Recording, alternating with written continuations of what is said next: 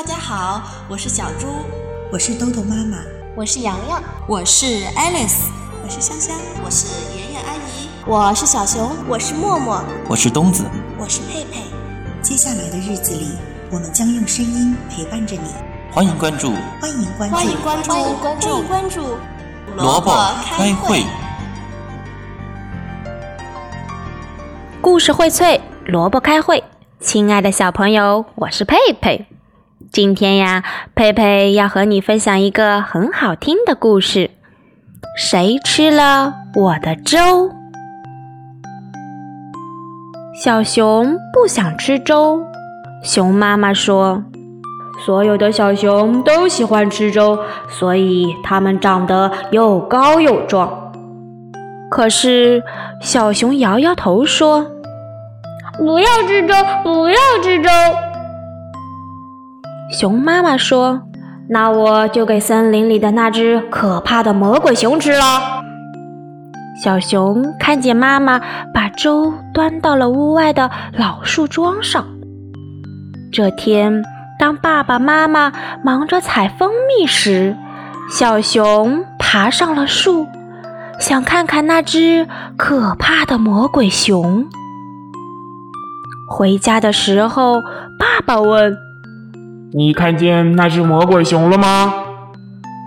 小熊回答：“没有，根本没有魔鬼熊。”当他们回到家时，妈妈说：“嗯，可是有人吃了你的粥。”第二天，熊爸爸在小熊的粥里放了一些蜂蜜。可小熊还是不吃，它叫起来：“我不喜欢吃粥，太难吃了。”于是爸爸又把粥端到了屋外的老树桩上，留给那只可怕的魔鬼熊吃。这天，爷爷奶奶来了，他们一起去采浆果。爷爷说：“孩子。”听说你不吃粥，那只可怕的魔鬼熊你知道吧？就喜欢吃粥。他们回到家时，小熊发现他的碗又空了。第三天早上，熊奶奶在小熊的粥里放了一些浆果，但是小熊捏着鼻子，闭着眼睛叫起来。我不要吃粥，我讨厌粥，我讨厌粥。于是爷爷又把粥放到了屋外的老树桩上，留给那只可怕的魔鬼熊吃。这天，小熊的阿姨、叔叔还有他的两个表哥都来了。大人们采果子的时候，孩子们在树林里玩起了魔鬼熊的游戏。回家的路上，小熊一点也不吵，也没跟任何人说话。妈妈说他累了。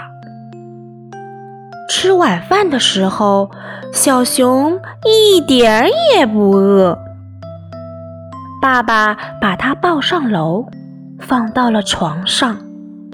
这天晚上，小熊做了一个可怕的梦。他梦见魔鬼熊在树林里到处追他。我要吃你的粥！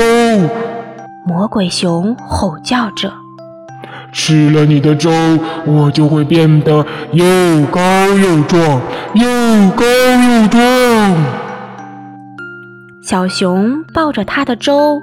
跑啊跑，跑过了长满浆果的田野，跑过了结着榛子的树林和蜜蜂飞舞的蜂巢，一直来到那个老树桩前。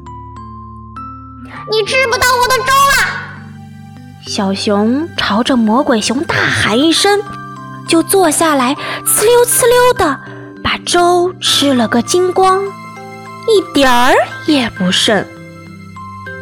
然后他醒了。第二天吃早饭时，小熊吃了一碗放了蜂蜜的粥，和一碗放了榛子、浆果的粥。整整一天，小熊都忙极了。他帮奶奶和妈妈把浆果做成果酱，再把蜂蜜倒进罐子里。接着，他又去帮爷爷和爸爸。但就在他们储藏果子的时候，爸爸突然问：“外面有什么声音？”大家都认真的听了听，然后打开了门。门外，小动物们一齐在喊：“谁吃了我的粥？谁吃了我们的粥？”小熊咯咯咯的笑了起来。哎，这就是那只可怕的魔鬼熊啊！从这天起，小熊每天早上吃完自己的粥。都会再放一碗到老树桩上给魔鬼熊吃，而那只魔鬼熊呢，总能把粥吃得干干净净，一点儿也不剩。好啦，小朋友们，故事说到这里就已经结束了。你知道吃了小熊粥的这只魔鬼熊到底是谁呢？真的有魔鬼熊存在吗？